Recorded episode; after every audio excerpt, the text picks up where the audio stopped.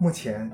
世界很多国家都将积极教育作为教育改革和提升国民幸福指数的重要途径。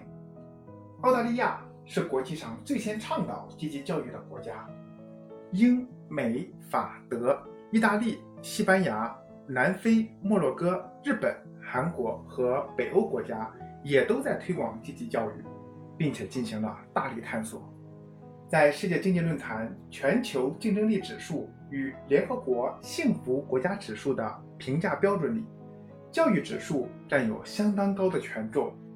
而积极教育所倡导的健康、和谐、创新、善意、科学的教育理念，更是在教育指数指标体系里占有极大的比重。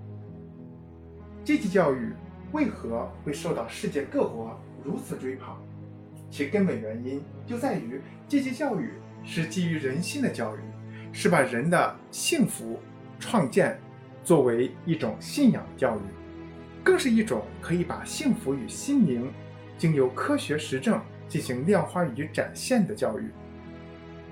积极教育是面向幸福的教育，是得到全球公认的品格优势与美德的教育，是造就世界公民新的教育思想的教育。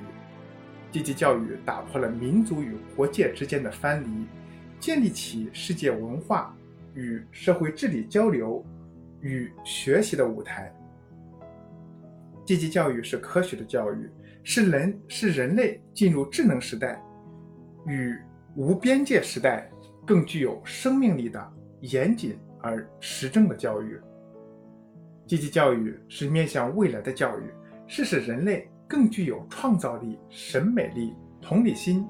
更关注浮流与生命意义的教育。